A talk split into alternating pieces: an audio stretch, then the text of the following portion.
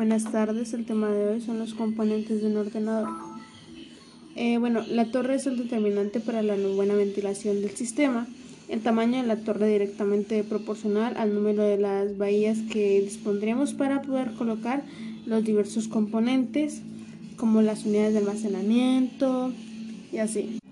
Eh, la fuente de alimentación es un montaje eléctrico capaz de transformar la corriente en la red eléctrica de una corriente que el ordenador pueda soportar una tensión de entrada entre 220 voltios, de tensiones de salida y de entrada. La placa base es el elemento principal de todo ordenador en el cual se encuentra eh, lo que conecta todos los aparatos y los dispositivos que son compatibles. Las tarjetas de expansión son elementos que hacen posible la comunicación con algunos periféricos que se conectan en las ranuras de expansión y ellas se encuentran conectadas a la función principal que es transformar la señal enviada por el ordenador en señales que pueden reconocer y trabajar en los periféricos y viceversa. Las ranuras de expansión son conectores eléctricos donde se insertan y controlan las tarjetas de expansión que van unidas a la placa base y conectadas por los buses de la placa base. La memoria RAM, como su nombre lo define, viene de un inglés que es RAM Only Memory, que significa la memoria de solo lectura, ya que la información que contiene puede ser leída pero no modificada.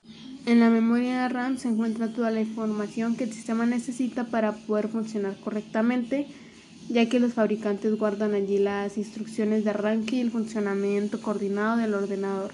Muy buenas tardes, hoy vamos a hablar sobre el microprocesador. Este prácticamente es el verdadero ordenador ya que se encarga de realizar todas las operaciones de cálculo y de controlar todo lo que sucede en el ordenador, recibiendo información y enviando órdenes para los otros componentes para que estos trabajen bien. El microprocesador consta internamente de dos partes. Una es la unidad aritmética lógica.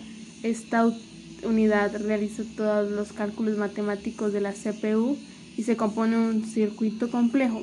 Y la otra es la unidad de control. Este componente es responsable de dirigir el flujo de instrucciones y datos dentro de la CPU y ordena lo que se hace en el micro en cada momento. Como el microprocesador se calienta, para eso tiene un disipador de calor eh, con un ventilador. Si nosotros le aumentamos la frecuencia de trabajo, la temperatura aumentará en mayor medida y puede afectar el rendimiento del equipo.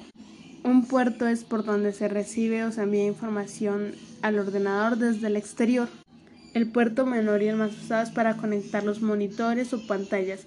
Es un puerto que transmite audio y video a la vez, tiene un ancho banda de hasta 5 GB por segundo, por eso se utiliza para enviar señales de alta definición.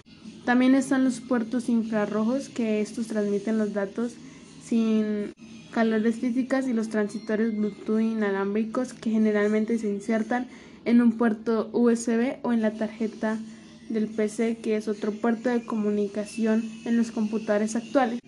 ¿Qué son los periféricos? Estos son dispositivos externos conectados al ordenador que permiten comunicarnos con el ordenador según la función que tengan.